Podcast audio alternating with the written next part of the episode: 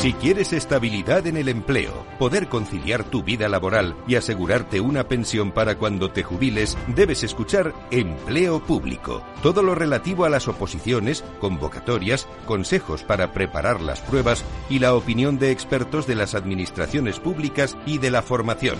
Los miércoles a la una y media de la tarde en Capital Radio tienes una cita con Empleo Público, con José Joaquín Flechoso.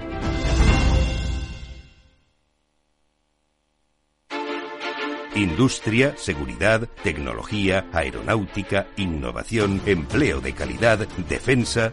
Hablemos de defensa y seguridad, el primer programa de radio que da voz a la industria nacional de defensa. Los miércoles a partir de las tres y media de la tarde, hablemos de defensa y seguridad con Laura Blanco, de la mano de IDS.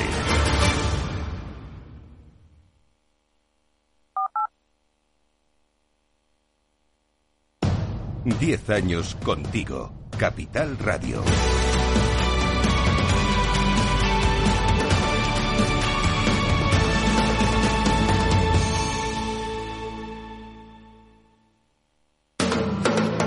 Capital Radio.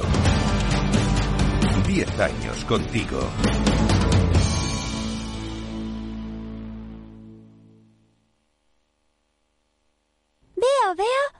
Cosita. ¿Qué cosita es? Empieza por la letrita L. Ya lo sé. Letras del Tesoro. Si mires donde mires, ves letras del tesoro, en Renta 4 Banco te facilitamos comprarlas de forma rápida y cómoda. Entra en r4.com y descubre todas las ventajas de comprar letras con un especialista en inversión. Renta 4 Banco. ¿Quieres más? Capital, la Bolsa y la Vida, con Luis Vicente Muñoz.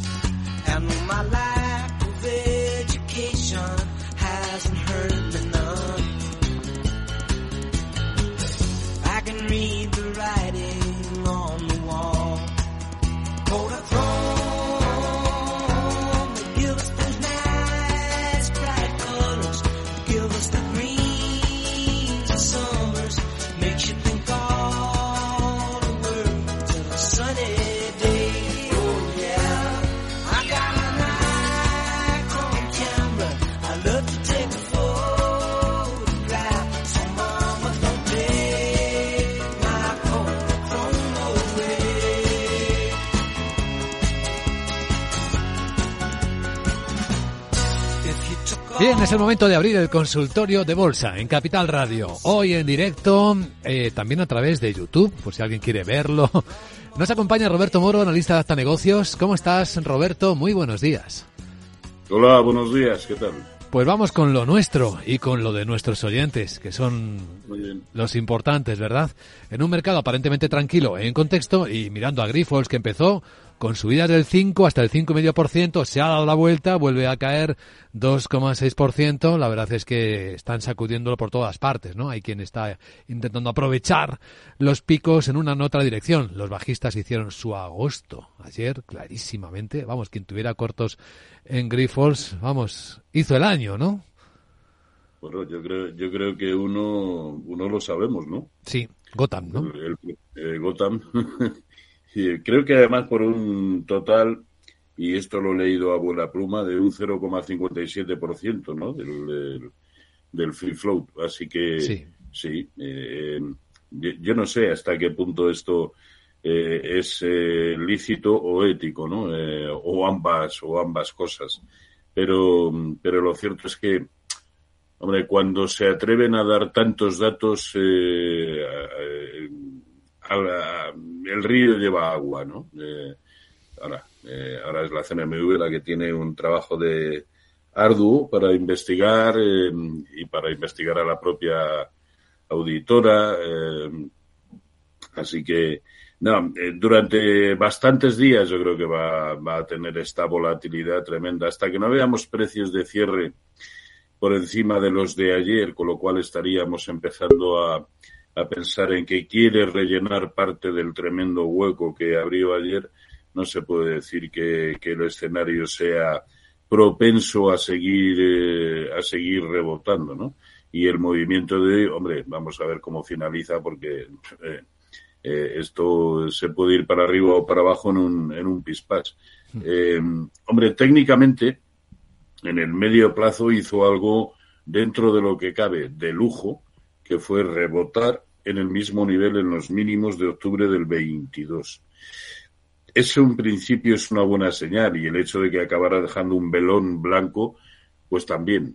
Pero si realmente las acciones están sobrevaloradas entre, como decía Gotham, eh, entre un 35 y un 75%, la pérdida de ayer de un 25% aproximadamente, no me encaja. No, no me encaja. Pero aquí aún tenemos tantas cosas por descubrir. También es verdad que cuando pone sus ojos este fondo en una, en una compañía y posteriormente lanza un bombazo, hasta ahora no ha fallado. Sí, hasta ahora es la verdad. No lo hace mucho, pero cuando lo hace, el daño es imparable.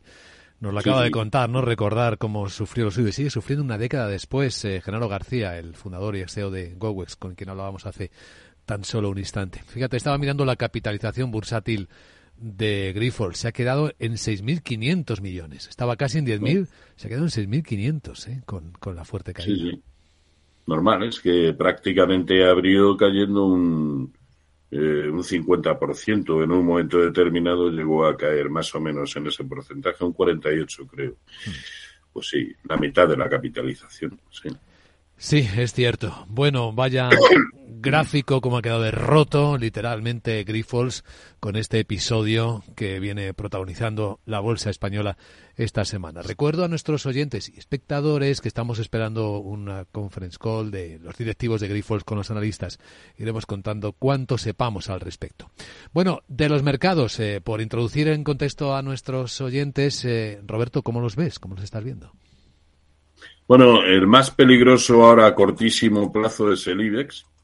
Eh, que- y, tenemos que estar especialmente atentos a que no pierda o a que pierda el- los 10.040, que es el soporte que nos ha venido dejando desde hace prácticamente un mes.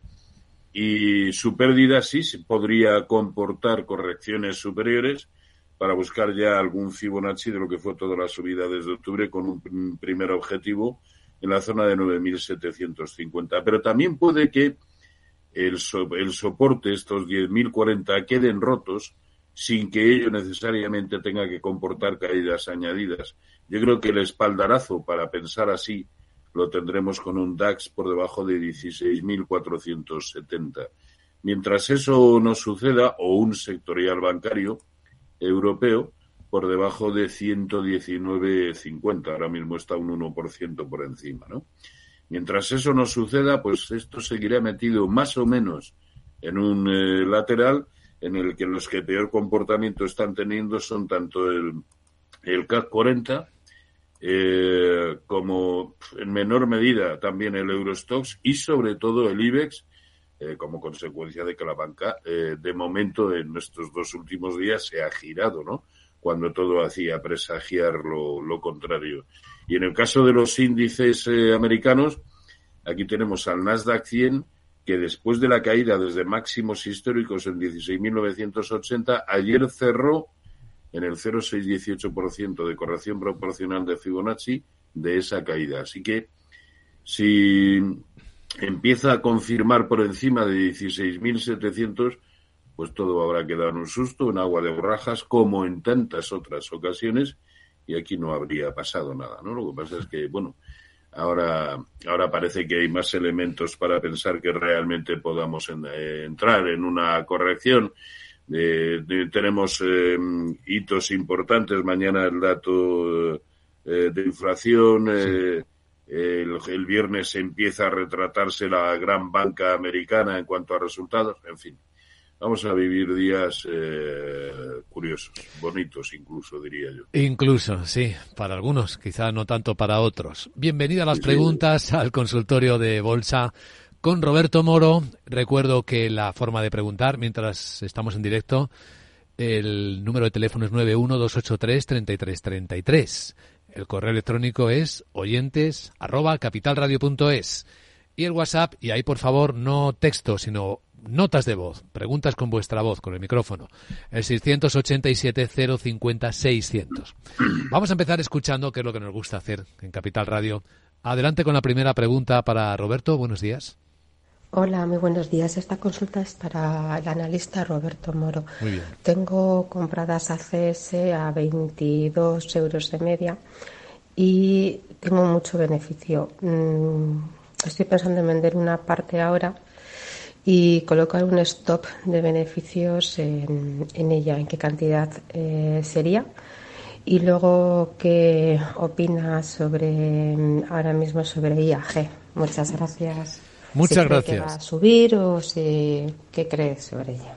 Muy bien, pues muchas gracias. Vamos a examinar estas dos compañías. Primero vemos ACS, Roberto. A mí eso me parece perfecto. Me parece perfecto que venda el 50%, al fin y al cabo, eh, a ver, no está haciendo nada eh, que desaliente a permanecer, pero también es verdad que eh, surge la tentación, muy lógica, de tratar de, de ya de, de que revierta algún beneficio de latente y que lo y que lo convierta en efectivo, ¿no? Y el 50% de la, del resto yo lo supeditaría a que no se nos vaya por debajo de la zona de 38,50, que es donde yo situaría el stop de beneficios para el otro 50%. Pero si ella misma está pensando en vender, yo no veo motivo para no hacerlo, ¿no? Al fin y al cabo, ahora mismo en este contexto general es complicado que, a ver, no, no está muy lejos de sus máximos históricos, ¿no? Que en precios de cierre lo fueron en la zona de 40-50. Está a poco más de, de, un euro y por lo tanto poco más de un 3%. Es decir, que no pasa nada. Eh, y si decide mantener, tampoco creo que sea una buena, una mala opción, ni mucho menos, ¿no? Pero bueno, eh, si ella misma ya está eh, picada con ese asunto, bueno, sí, que venda el 50%, a mí me parece muy bien. IAG, la siguiente Y- y pregunta, otra- que IAG. está un poco Vale, de capa caída, ¿eh? Hace mucho tiempo que, que en IAG creo que hay que estar eh, fuera, ¿no? No está haciendo, ahí lo vemos en el gráfico, absolutamente nada.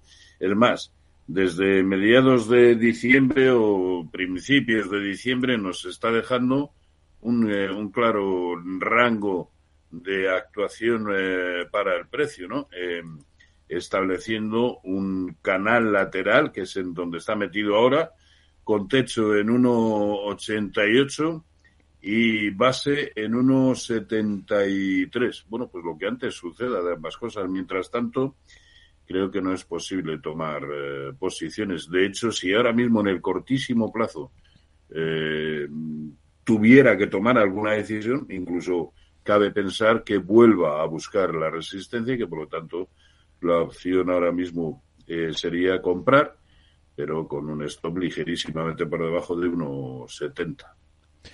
Pues visto IAG, voy a continuar ahora leyendo correos electrónicos que también nos envían nuestros oyentes eh, al correo oyentes arroba capitalradio.es. Este es de Israel, desde Barcelona. Dice, buenos días, mi consulta para Roberto Moro es sobre posibles entradas en Ferrari. Ticker, bueno, creo que conocemos bien a esta compañía. Bueno, el ticker es RACE, curiosamente. Y también E.ON, en el mercado alemán, la famosa eléctrica. ¿Cómo ver los títulos, Roberto, y qué posibles objetivos y soportes para estas dos compañías? Bueno, Ferrari lo viene haciendo bien, ¿no? Y, ha dejado un soporte en el entorno de 302, eh, que es el único nivel eh, que si tomamos posiciones ahora nos permitiría pensar que las cosas ya no van a funcionar bien, ¿no? Pero ha tenido una buena consolidación eh, lateralizando movimientos hasta el lunes, eh, que realmente dejó una vela blanca aparente, rompiendo la, la resistencia que tenía en 310. Conclusión. eh, tiene buen aspecto, al menos como para ir a buscar algún Fibonacci de lo que ha sido esta primera caída. Y digo primera porque es posible que esto haya sido solamente una onda A, que vayamos a vivir una B que lo podría llevar a 320, 324, 50 o 330.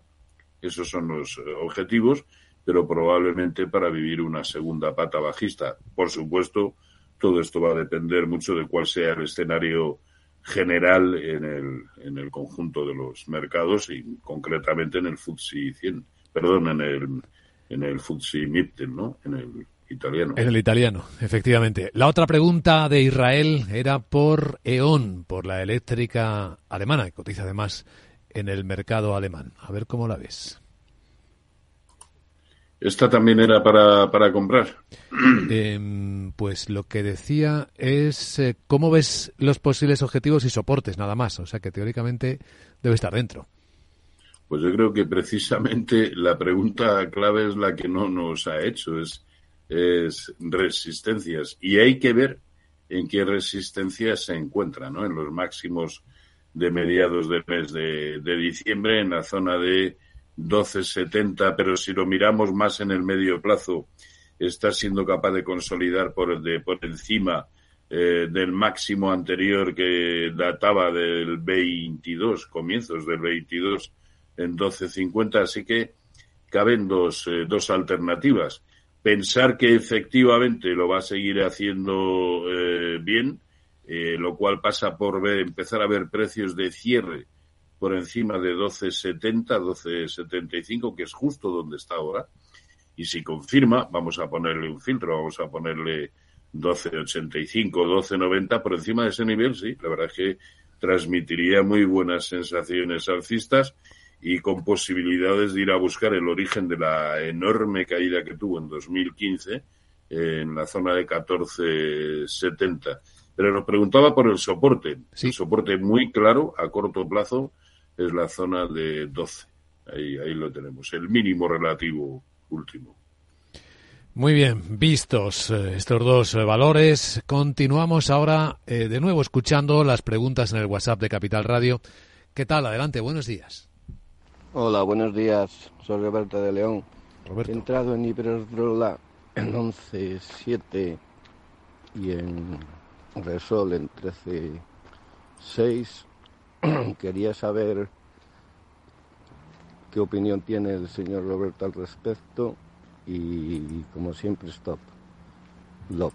Gracias, un saludo. Muchas gracias. Stop de pérdidas, stop loss. Hemos entendido a tu Sí. colega. Pues yo no le daría ya mucho margen a la posición de Iberdrola, ¿no? Eh, primero porque desde que alcanzó nuevos máximos en el entorno de, de 12 euros, eh, nos ha dejado un hueco mm, impresionante en la jornada de, de ayer. Eh, y, y, eso es un, es un lastre, ¿no? Se ha vuelto a ir por debajo del máximo anterior, que en su momento era máximo histórico, por debajo de, de 11,80, eh, ya está un 2% por debajo, sin el menor atisbo de querer empezar a rellenar o cerrar el hueco. Mm, A corto plazo me parece más con malas perspectivas y de continuar cayendo que otra cosa. Por lo tanto, eh, que se plantee un buen stop que yo supeditaría a los mínimos de hoy en precios de cierre, 11.55, y si lo pierde yo sí vendería, sí. Eso sobre Iberdrola y sobre Repsol, que tiene a 13,6, nos ha dicho Roberto. ¿Qué planteas? Sí, y Repsol, Repsol está tan indefinido como el propio como el propio crudo. El problema es que comprado eh, como está a 13.60, la verdad es que solo presenta un soporte que es la zona de 12.80. Eh, y es el nivel cuya pérdida sí nos empezaría a indicar eh, que el título se puede tener un mal comportamiento. Mientras tanto, yo creo que merece la pena aguantar, ya que ahora mismo hemos aguantado un, una caída en torno al 4 o 4,5%, que es lo que ahora mismo va perdiendo, creo que merece la pena esperar a ese soporte que está a un 1% prácticamente del nivel actual. Pero por debajo yo sí, yo sí vendería. ¿Cuál es el, el problema? Que de la misma manera que el soporte de Repsol está claro, no así en el crudo. El crudo perfectamente podría volver a visitar niveles de 67, 67.50 y no estaría pasando nada. Y eso significaría una caída pues prácticamente de un 7% con respecto al precio actual. Ahora mismo estar en el petróleo es complicado. Eh, y por lo tanto en títulos eh, que tengan un comportamiento eh, similar, ¿no? Porque es que en el crudo, en la medida en que eh, el precio esté por debajo de 76 y por encima de 67, aquí no pasa nada. Está metido también en un fuerte lateral, pero ojo, desde que comenzó a caer en 94, en 94 dólares, la secuencia de máximos y mínimos decrecientes sigue siendo perfecta. ¿eh? Con eso hay que tener mucho cuidado. Pues eh, estamos en directo en el consultorio de bolsa con Roberto Moro y lamentamos tener que dar una mala noticia que acabamos de conocer. Fallecimiento de una persona importante en la historia empresarial española, Laura Blanco. César Alierta, el que fue presidente de Telefónica, 78 años de edad, ha fallecido este miércoles en Zaragoza tras empeorar su estado de salud en las últimas semanas. Una de las personalidades más relevantes en el ámbito empresarial eh, lideró Telefónica entre julio de 2000 y abril de 2016 y bueno, pues él es precisamente uno de los artífices de los hitos de Telefónica, que es la principal operadora española eh, para lo bueno y también para lo malo, incluyendo el endeudamiento asumido por la operadora que el sucesor de César Alierta, José María Álvarez Payete, está intentando encauzar. Fallece César Alierta, expresidente de Telefónica, 78 años de edad. Gracias Laura, descanse en paz. César Alierta, enviamos un abrazo, a, un saludo, un abrazo, unas condolencias a su familia y a sus allegados más cercanos. Una persona importante en la historia de Telefónica y en la historia de la empresa de España, más allá de Telefónica. También, aunque es por Telefónica como se le ha conocido a César Alierta. Bueno, pues eh, noticia triste que no sé si quieres comentar, decir algo, Roberto. No, unirme, unirme a sus condolencias para familia y amigos, poco más. Sigamos con la vida y con el consultorio de bolsa en Capital Radio y con lo que nuestros oyentes siguen preguntándonos, sigue preguntando a Roberto Moro. Volvemos a escuchar el WhatsApp de Capital Radio. Buenos días, adelante. Hola, muy buenos días. Eh, desde Madrid, Carlos. Eh, soporte para el Santander, por favor, para entrar a corto plazo. Gracias. Gracias. El Banco Santander, soporte para entrar a corto plazo, bien definido. A ver, el soporte, claro, lo tiene en la zona de 3,75. Lo que no tengo tan claro es que si llega ahí eh, sea una buena opción para entrar, ¿no? Ya me parecía que cuando el, el sector, el índice sectorial bancario europeo rompió por encima de 119,50, eh, comenté que mm, quitando a BBVA y Santander, los otros cuatro dentro del IBEX sí eran susceptibles de compra, no así eh, BBVA y Santander que estaban demasiado próximos a los máximos anuales, máximos que además no se veían pues desde, eh, desde el año 2019, ¿no? Y me sigue pareciendo exactamente lo mismo. El más, si resulta que lejos de, de subir empieza a caer y realmente se va a esa zona de 3,75, mucho me temo que será como consecuencia de que los índices europeos están perdiendo los niveles que hemos, de los que hemos hablado antes y que el propio sectorial bancario europeo se estaría yendo por debajo de esos 119,50. Pero bueno, sí, el soporte claro, 3,75. Pues visto, vuelvo al correo electrónico oyentes arroba capitalradio.es eh, para leer lo que pregunta. Buenos días, mi nombre es Jaime de Madrid. Eh, quería consultar a Roberto sobre las acciones de la empresa ASML en la bolsa holandesa. ¿A qué niveles de cotización sería una buena opción hacer entrada en ASML y qué posibles stop loss le pondría? Pues vamos a ver. Vamos a buscar ASML. El una empresa clave en el mundo de los semiconductores, que fabrica las máquinas que luego sirven para hacer los chips. Hablamos muchísimo de las historias de ASML, en particular la última historia, cómo el gobierno holandés le limitó las ventas de algunas de esas máquinas para fabricar chips de última generación para la IA a China. Pues, a ver, aquí lo único que de momento se está poniendo de manifiesto es la imposibilidad de superar eh, los niveles que durante la primavera del año pasado sirvieron para detener el avance del precio, ¿no? Y, para empezar a ver niveles que no se veía pues desde finales del 21.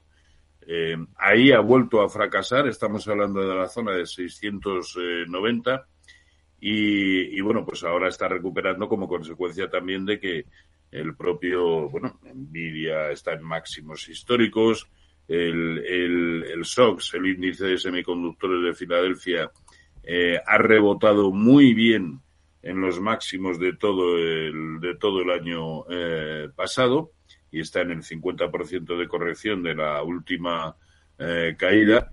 Por lo tanto, que puede seguir avanzando, sí, pero yo estaría mucho más pendiente, más que de ASML Holding en particular, estaría pendiente del panorama tecnológico en general, eh, representado por, eh, por la evolución del Nasdaq 100 y del, y del de semiconductores de, de Filadelfia. En el cortito plazo, pues parece camino de querer cerrar el hueco bajista que nos dejó en la zona de 665, pero más allá de eso, tampoco le veo un potencial importante. Bueno, pues atención a todo el mundo porque llega el minuto de oro. Veamos, querido Roberto, ¿qué tienes en la mente como idea de inversión para este punto? Bueno, a estos niveles a mí no me parece una mala opción entrar en el índice sectorial bancario europeo, porque lo que es el resto de renta variable tanto en, en Europa como en Estados Unidos, no sé en el corto plazo si va o viene. Por lo tanto, creo que hay que abstenerse. Esta puede ser una buena opción, sobre todo porque eh, el stop lo tendríamos eh, ligeramente por debajo de 119, con lo cual, ¿qué estamos asumiendo? Una pérdida de un 1%. Me parece que la ecuación riesgo-rentabilidad encaja. Para quienes quieran entrar en títulos, a mí en España me siguen gustando Robi y SACIR. En Europa, ThyssenKrupp, eh, Sanofi y Deutsche Bank y en, en, Estados Unidos menos incluso. American Express, Amgen y Nvidia para quien le eche valor. Eh, con Grifols no has hecho nada de nada, ¿no? No, no, no. Ni se, ni se me ocurre. Ni se te ocurre. Bien, alto, alto voltaje. Pues eh, hasta aquí el consultorio de bolsa con Roberto Moro, analista de Acta Negocios, que ha ayudado a nuestros oyentes a entender mejor el mercado, a ver técnicamente cómo están los valores, los activos por los que nos han preguntado. Gracias Roberto por la ayuda, que tengas el mejor día posible. A ustedes, cuídense, lo mismo les deseo. Chao.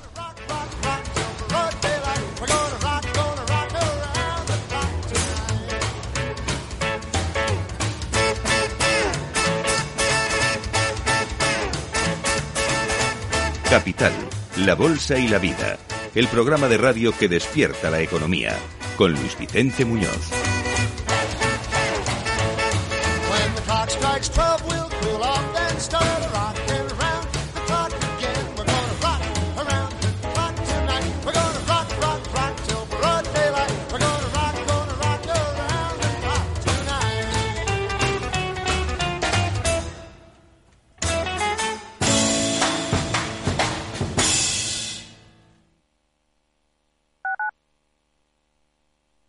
Madrid, 103.2, Capital Radio.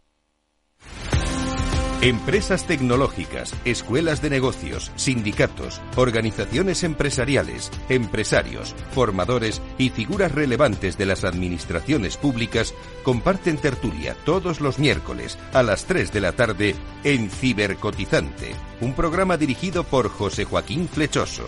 Cibercotizante, la digitalización desde una óptica diferente. Capital Radio. Industria, seguridad, tecnología, aeronáutica, innovación, empleo de calidad, defensa. Hablemos de Defensa y Seguridad, el primer programa de radio que da voz a la industria nacional de defensa. Los miércoles a partir de las tres y media de la tarde, Hablemos de Defensa y Seguridad con Laura Blanco, de la mano de IDS.